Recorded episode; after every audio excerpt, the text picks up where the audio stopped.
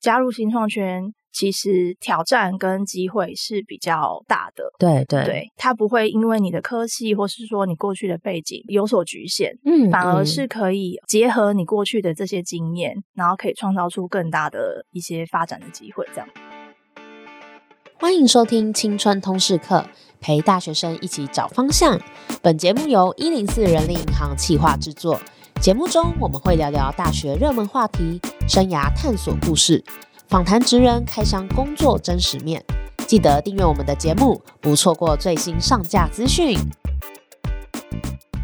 Hello，大家好，我是 Phoebe。哇，今天又是 Young Giver 企划的主题哦。Young Giver，其实我们前几集有提到，他们是我们招募的职涯志工，有大学生也有社会新鲜人。那从访纲的拟定到来宾邀约，是都是由他们一手包办。我们今天的共同主持人是曾经出现在 EP 四十六和大家讨论《戏上边缘人》这一集的 Tina，我们欢迎 Tina。 Hello，大家好，我是 Tina。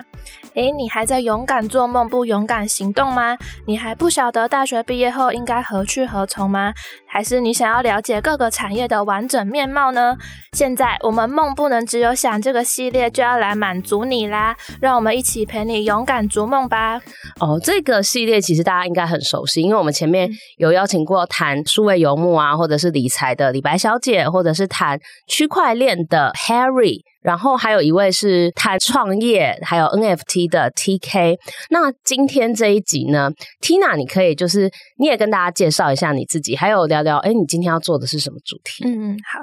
呃，我目前是就读中正财法系大三的学生。那今天的主题是金融科技面面观，人资经理爆火一灾。那会想要做这个主题，是因为我身边有蛮多朋友都对于金融业还蛮有兴趣的。。对对，那再加上现在行动支付越来越发达，你不需要再带着重重的钱包出去啊，可能拿个手机就 OK，所以跟我们日常生活就息息相关。嗯所以就想说，哎、那就想要往金融科技这一块去找。那去年就是有参加一个暑期营队，然后对在职涯讲座上面呢，就遇到了一个非常 温柔的气质讲师，所以呢，我就决定要邀请他了。那就是现职为接口支付的人资经理 Regina。嗨，大家好，我是 Regina，很高兴今天有这个机会可以受到 B B 还有 Tina 邀请到节目中，和大家分享一些呃金融科技业的一些资讯啊，以及职业发展的一些方向。嗯嗯，那我先自我介绍一下，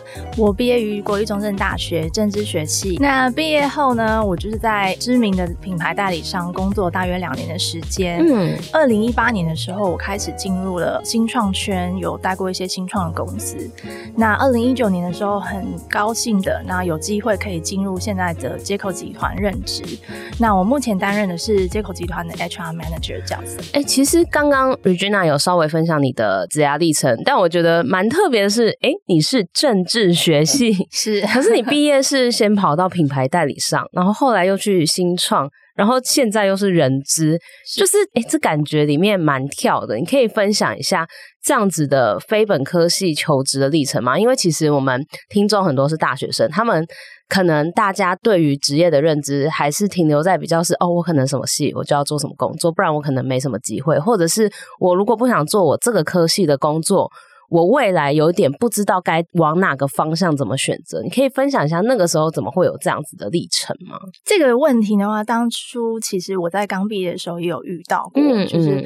怎么办？我是政治系的，那我要去从政吗？还 是我只能考公职呢？，对对，其实我也有在思考这个问题。嗯那后来是，但是因为一毕业之后，我就希望还是可以赶快进入职场，对，就是可能没有办法再多余的时间再去思考这个问题。嗯对，所以刚好那时候有一个品牌代理商，其实也是酒商嗯的这个工作机会，那我就先去工作了，这样子。哎，那你在那个品牌代理商里面，你是担任什么角色？他是其实是在机场当品牌大使，嗯对，那就是酒商比较偏向是 sales 的这样的工作啊内容。是是，对，，那他其实当时我还在找寻职涯方向，嗯，但是我知道自己可能有某些不足，尤其是其实我个人是非常怕生这件事情。哇，你怕生还去做销售，很猛 哎、 对，因为我希望克服这个算是缺点吧。嗯我觉得嗯如果未来有机会的话，我还是这个是很重要的一个问题，嗯所以我想说，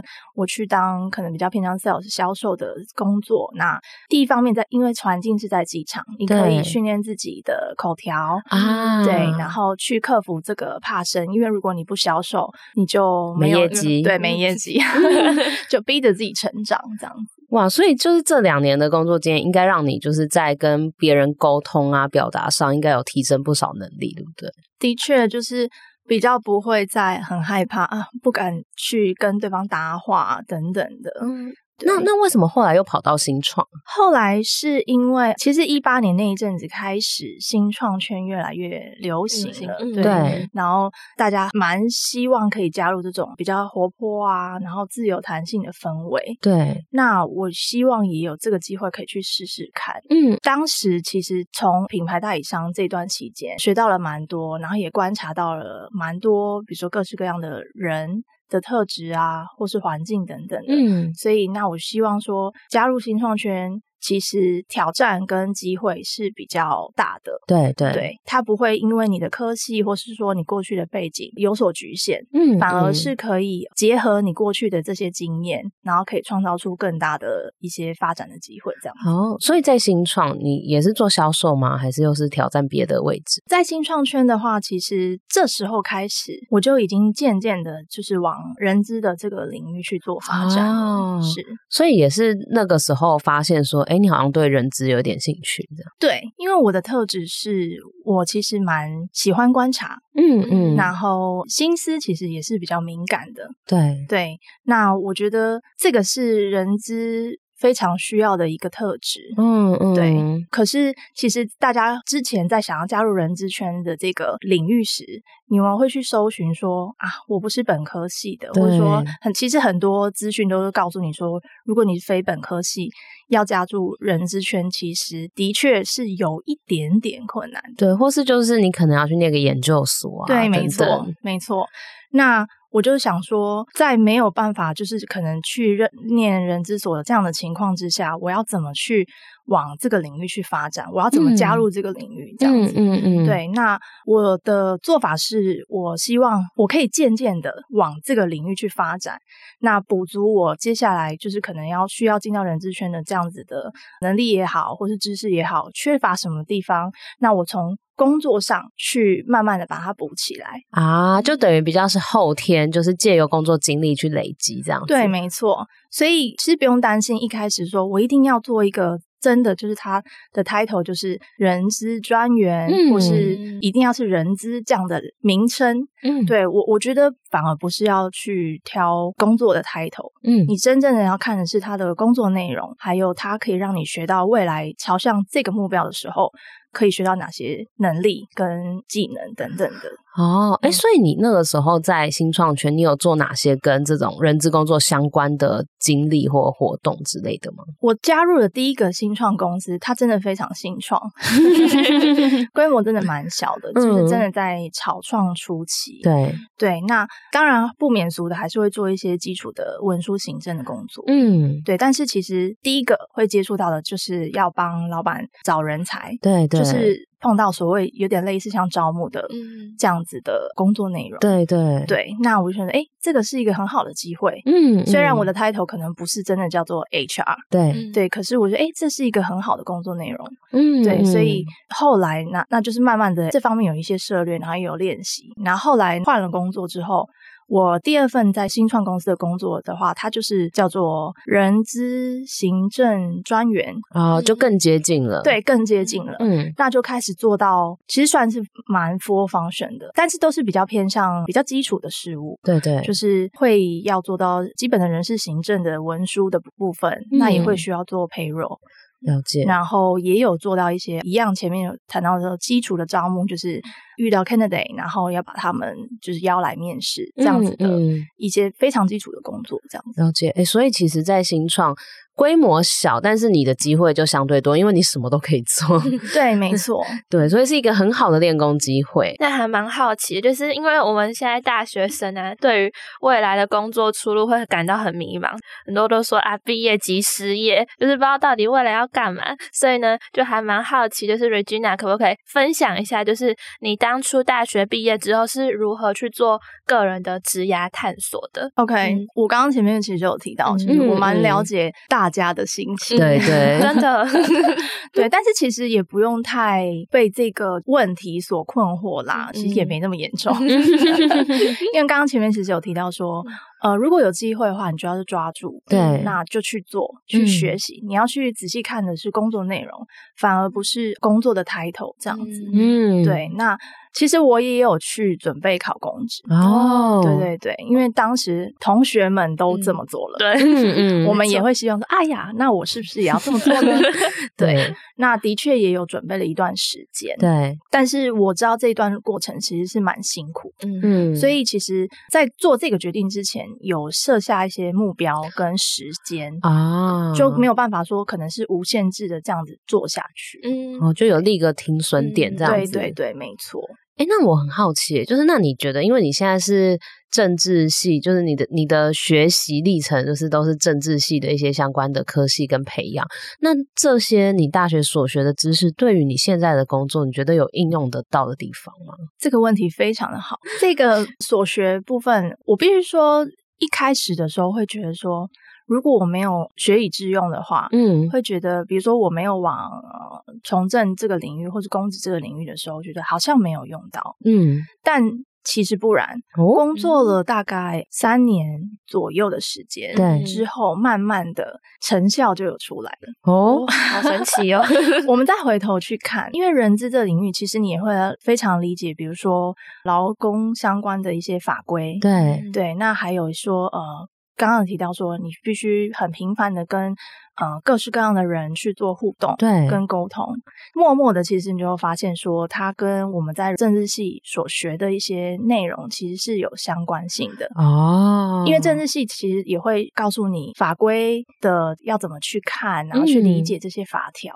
对，那当然学的不是真的是呃跟劳工相关的法规，对，但是它也其实有些脉络是一样的。嗯，对，那嗯沟通上面其实也是，还有包含着说，比如说组织的行为对等等的，这也是未来进到人资领域的时候，公司的这些组织行为也是会有一些关联性。哇，哎、那这样其实很特别，因为如果是纯人资的这个经历出来，他可能就不会有你这个政治学的视角，那你反而可以有一个跨领域的结合，这样。的确是。那现在其实发现说，这其实是一个优势，嗯，对。因为刚刚其实 B B 有提到说，这就是一个跨领域的知识，嗯尤其是在近期未来，这也是一个趋势。嗯，我们可能不能只能局限在我们的自己的科系领域，或是说在自己的职能领域里面，每一个职能或者说每一个工作都会必须要有这种跨领域的知识的结合。哇，真的这很重要，人资经理都这样讲 了。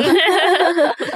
那想请教 Regina，就是因为今天其实主要是想要聊聊，因为金融科技业最近很兴起嘛，其实大家都很好奇到底在干嘛。那你当时怎么会想要进入接口来从事这样子的工作呢？其实我一开始没有锁定所谓的金融科技产业这件事情。嗯对，那前面有提到嘛，就是我其实反而是对新创公司是比较向往的。嗯，对，那是刚好换到呃，接口是我就是进入新创圈的，算是第三份工作。嗯，对，当时其实其实是现在其实一样还是，就是我们呃接口其实一直都保有这个新创的思维，嗯，刚还有包含它的这个呃环境啊，或是气氛啊、氛围等等的，都是一直有保有这样新创的风格。嗯，对，所以反而是刚好有这个机会加入接口这样子。哦，所以等于说你是先确定了哦，你要你想要往人资，然后你也确定你想要在新创这个产业，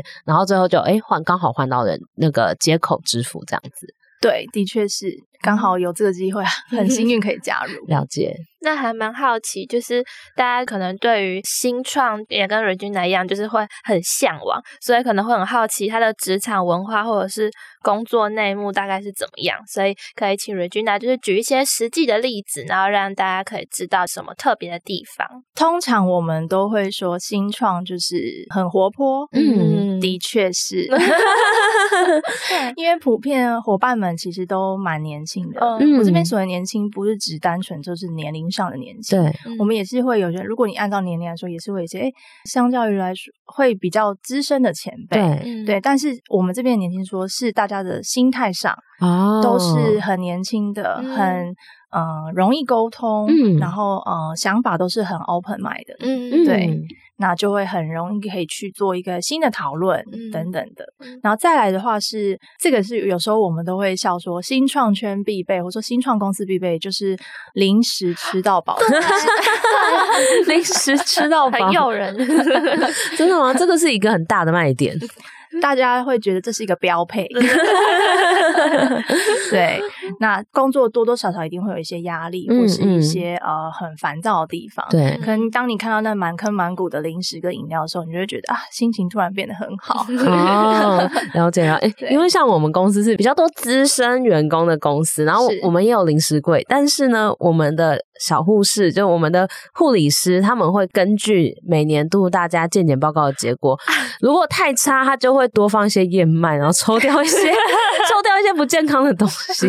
对，这就是新创跟资深的那个公司的差别。这个部分的话，其实我觉得也是不错。因嗯，为像我们公司其实也是会定期的请这个护理师来替大家做这些健康的一些咨询跟卫教。嗯对，那只是我们比较特别是，比如说在零食这一块，对，我们除了让大家可以吃到饱这件事情以外呢，我们每个月都会有一个所谓的零食许愿池，啊就是会抽几位幸运儿，嗯他可以决定全公司的零食要买什么。太好了吧！所以也可以选那种日本进口很难买、很贵的那一种吗？可以，哇那当然。我们负责订购零食的小姐姐，她当然会看说有货，那我们就会尽量满足大家的需求；哇 没有，货，那也没办法了。哎、这这可以是上班的动力耶， 好可爱哦对，的所活以动。呃，就会很大家很希望啊被抽到这样子。 真的真的、哎那所以在新创公司工作，是大家的想法真的比较有可能是被听到、被落实的吗？的确是因为，就以我们来说，我们的公司的组织是比较扁平的。嗯，对，那即便现在可能公司逐渐的成长，规模越来越大，对人数也越来越多，但我们还是尽量保有比较扁平的架构，嗯，对，嗯让让你的层级节制不会这么多，嗯才会有机会可以发表你的看法跟想法，那让可能在决策的这些高层们，他们可以了解员工的心声，或者嗯说对于未来的策略都会有一些比较哎自己没有想到的地方，可以去做参考。这样，哦，哎、你们现在的员工规模大概是几个人啊？，我们目前大概是呃维持大概在两百位左右哦，两百位要扁平也是蛮不容易的。对，但是会逐渐的慢慢有一些层级节制，但是目前还是我认为其实层级还是不算多，还算是扁平。哦嗯，嗯这样真的很不错哎、诶那其实金融科技业最近蛮夯的嘛，就是因为现在其实大家很常出去，真的都不带现金 了，就直接电子支付，用手机啊、用卡啊等等的。那金融科技业它涵盖的范围也很广，那你可以稍微介绍一下这个产业在做什么，让大家稍微知道一下说，哎、如果未来我对这个产业真的很有兴趣的话，那它可能会是长怎样？ OK，嗯、我先大概简单的说一下好了，就是金融科技，我们很常的，就是说、呃、很常提到，就是所谓的这个 FinTech。嗯对，那它其实就是指说以技术的方式，让传统的金融服务带来更创新的商业模式，或者更创新的服务，，嗯对，或是一些创新的应用。嗯嗯、比如说传统上我们可能要进门市去对买东西，嗯对，或是说要到实体的店面才可以有这些金融交易的模式，嗯对，那现在只要透过科技的发展或是优化，就可以有一些新形态的模式去做。比如说，你购物可以直接刷卡，嗯线上就可以买，或是做电子支付。那账务的部分也是，只要透过网络或是你的手机，嗯就可以突破传统的限制，让你在任何地方都可以快速的去做到这些消费啊，或是金融的服务等。哦，了解。嗯嗯，那就是金融科技产业啊，因为就是现在很夯，那它的发展现况还有它的未来会往怎样的方向前 进？其实金融科技已经融入我们的生活了，不知道你们嗯有没有有发觉？有，我现在真的都不带钱。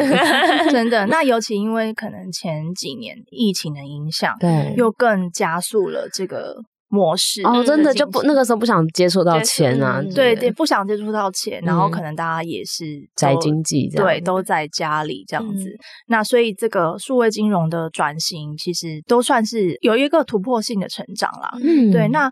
呃，所以对于整个数金融数位化这件事情呢，所以未来在数位资产的建制还有发展就会越来越重要。嗯嗯，对，那尤其最近还有一个很夯的议题是 E ESG。嗯啊对，那这样的议题跟趋势也会让所谓的数位资产受到重视。对，对，那当然未来的发展还是在这个演进的情况下呢，我们会呃应该会持续提供，就是比如说交易安全嗯的保护，还有资讯安全的技术、哦也会一起对做一个成长，这样子。哦，对，这很重要，因为这也是可能，尤其是老一辈啊，或者是大家会很担心，就觉得，诶，我如果把我的账户账户资讯都弄在手机里，会不会很容易被盗啊、被诈骗啊等等这样子？对对对，所以这一块就是哎，保护交易安全，嗯还有当然法规也是要从这个部分去做一个创新。嗯，了解嗯了嗯解。那你可以分享一下，就是因为刚刚已经有稍微大家了解了，就是金融科技业的概况嘛。那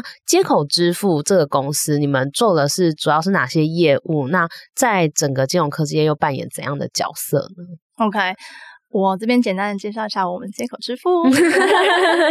嗯、接口支付目前成立是算是一个七岁的公司。哎、不知道这么年轻，因为已经用很习惯了。真的，我们今年成立了七年左右。那我目前在电子支付市场是领先的地位。那我们是在二零一八年的时候嗯拿到这个电子支付执照的。 嗯对，对，因为呃，成为电子支付机构会必须要申请执照。目前的市占率比较高的前几家，第一名就是接口，嗯再来是一卡通，啊，然后近期有一个比较红的是全支付，哦，再来是悠游付，哦，对对对，，还有呃，比如说橘子支付。哦哦，了解了解，那接口它目前是台湾唯一一家，基本上你叫得出名字的银行，我们都有做串接，嗯相互串嗯接。那接口目前已经有将近二十万家呃线下的这个支付点，嗯，那同时我们也提供轿车缴费。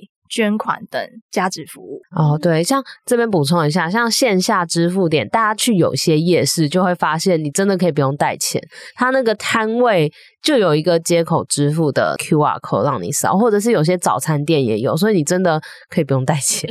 真的就是非常的方方便便。嗯嗯嗯，所以我们现在都说哦，出门可以不用带钱包，但是不能不带手 机。真 的没有手机，你就真的什么都没有了。 对，真的。那有时候其实你去夜市的时候提着大包小包，对哦嗯没没有手可以掏零钱，手机嗯拿出来扫就很方便。真的真的嗯，嗯嗯，那我们其实呃，目前也是在积极开发线上线下的通路，还是持续的在开发中啦。嗯那我们也会呃创造更多这个 O to O 的应用场景的服务。哎，跟大家分享一下，auto 其实就是 online to offline，或是 offline to online，就是你你想办法把线上的东西转到线下，或是线下的东西也会跟线上有互通这样子。对，没错，对对对，所以就是有时候，哎，你觉得你是在手机上看到，可是你又可以实际到店家去扫东西，类似这个概念，让你是虚实可以整合的这样。是。那在二零二一年的时候，我们其实就开始呃有在逐渐往这个金融服务的部分去做一个深化，嗯包含说哦个人理财啊、小额信贷，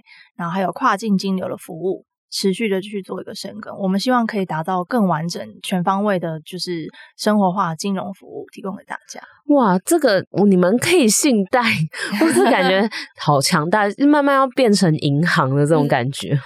会是因为毕竟我们是啊、金融科技里面有提供很多这种金融服务，金融还是我们的本质。嗯对，我们希望可以提供有别于传统的这些金融服务给大家，所以是蛮啊、呃值得期待的，那也是有持续在做的。了嗯解。诶，那如果说像呃，刚刚其实有聊了很多，就是呃，金融科技业这样子的一个特质嘛，然后像是比如说像接口也是很新创的一个公司嘛，那站在一个人资经理的角度，你觉得怎样子的人才，他要有什么特质才适合进入金融科技产业呢？刚刚其实有提到，就是说必须要熟悉或是了解这个部分的产业知识，嗯或是说你要了解哦，银行、传统银行跟现在的数位银行、纯网银等等的这些，你要了解一些它们的区别性。嗯嗯等等的，那再来的话是提到说，本身一定要有这种数位资讯的呃基础知识或是能力，嗯对，就是你不能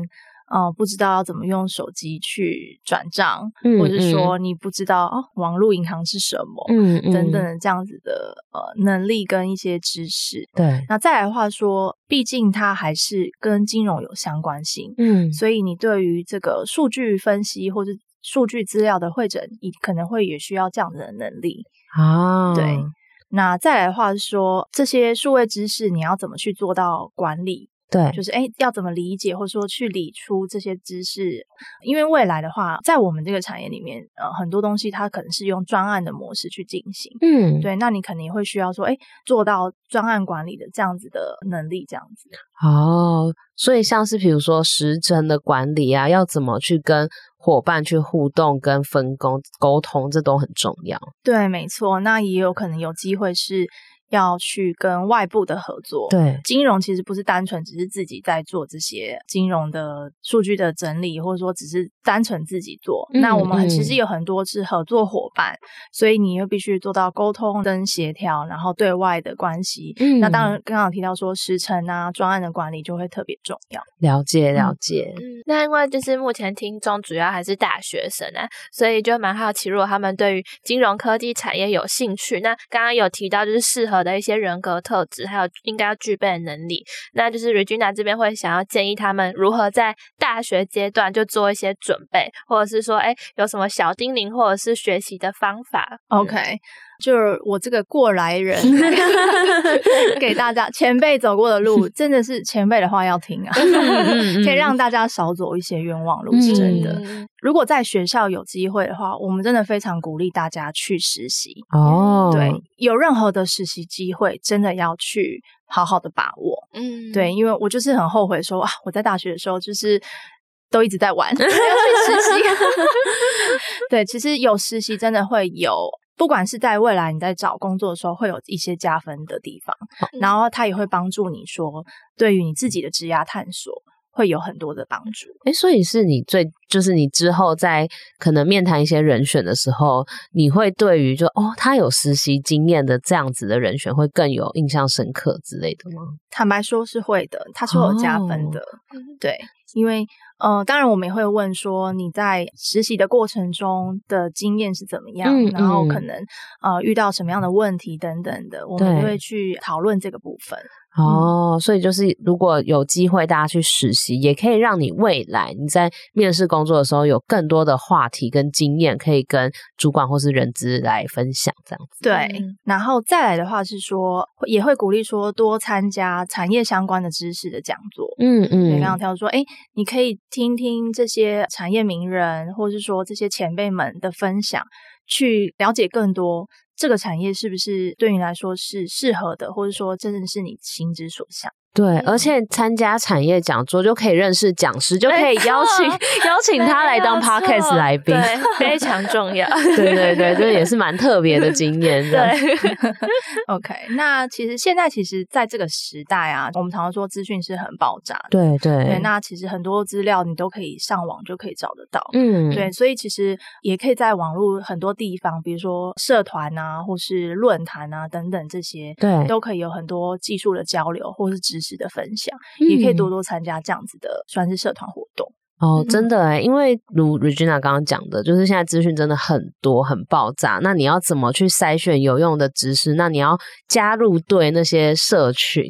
对那社群的讨论跟分享，其实有时候可以帮助你更快进入这个产业需要的知识跟技能，这样子。对，的确是。哇，哎，那 Tina，你之后也会有想要往金融科技业这方面吗？我目前是对于人资这个职位还蛮有兴趣的。哦，对对对了解对了对解。那很感谢今天就是 Regina 来跟我们分享了很多，不管是从呃你的非本科系的转职历程，然后到金融科技业可能会需要具备哪些能力啊，还有这个产业的发展趋势，其实真的就是让大家学到很多。因为老实说，这真的是蛮新的东西，所以大家可能也跟我们一样，就是就是很懵懂这样。那希望就是今天听完这一集，大家对于金融科技业有更多的了解，也对于就是人资的工作，还有就是怎么样去探索你的职涯，可以有更多的认识。那我们今天青春通识课到这边，谢谢大家，我们下周见，拜拜，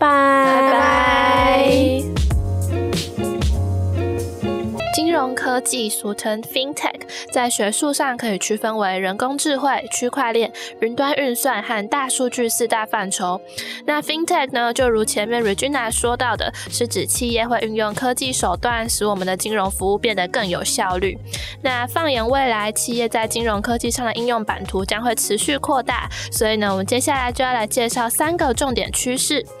第一个就是监管科技，那俗称的就是 RegTech，就是随着 AI 还有机器学习技术的成熟，那未来呢，监管科技会更加广泛的被应用在金融服务上，来解决我们诈骗、资料窃取等等违法案例层出不穷的问题，是金融法遵的重要趋势。那第二个就是虚实整合的真人金融服务，那数位银行的出现呢、为我们省去很多跑实体银行的繁琐作业流程，那已经是非常明确的金融趋势了。但是对于某部分的人来说，交易过程中能够维持与人互动的环节依然非常重要。所以呢，有人为的数位金融服务也会成为一种趋势。金融机构会开始透过安全且方便的数位真人服务，像是视讯的方式等等，来协助民众去办理相关的手续，来创造新的数位银行价值。那最后一个就是绿色银行。新一代的年轻数位用户呢，都倾向于把企业价值还有环境永续纳入他们的消费考量当中。所以呢，企业如何把永续环保与社会贡献理念融入公司的产品服务当中，也会考验着金融科技经理人的智慧。综合以上呢，FinTech 不仅会重新定义金融服务的应用场景，也替金融生态圈拓展了更多的可能性。那金融业接下来会如何布局，以及结合科技来颠覆传统，将会是值得我们持续关注的产业动态哦。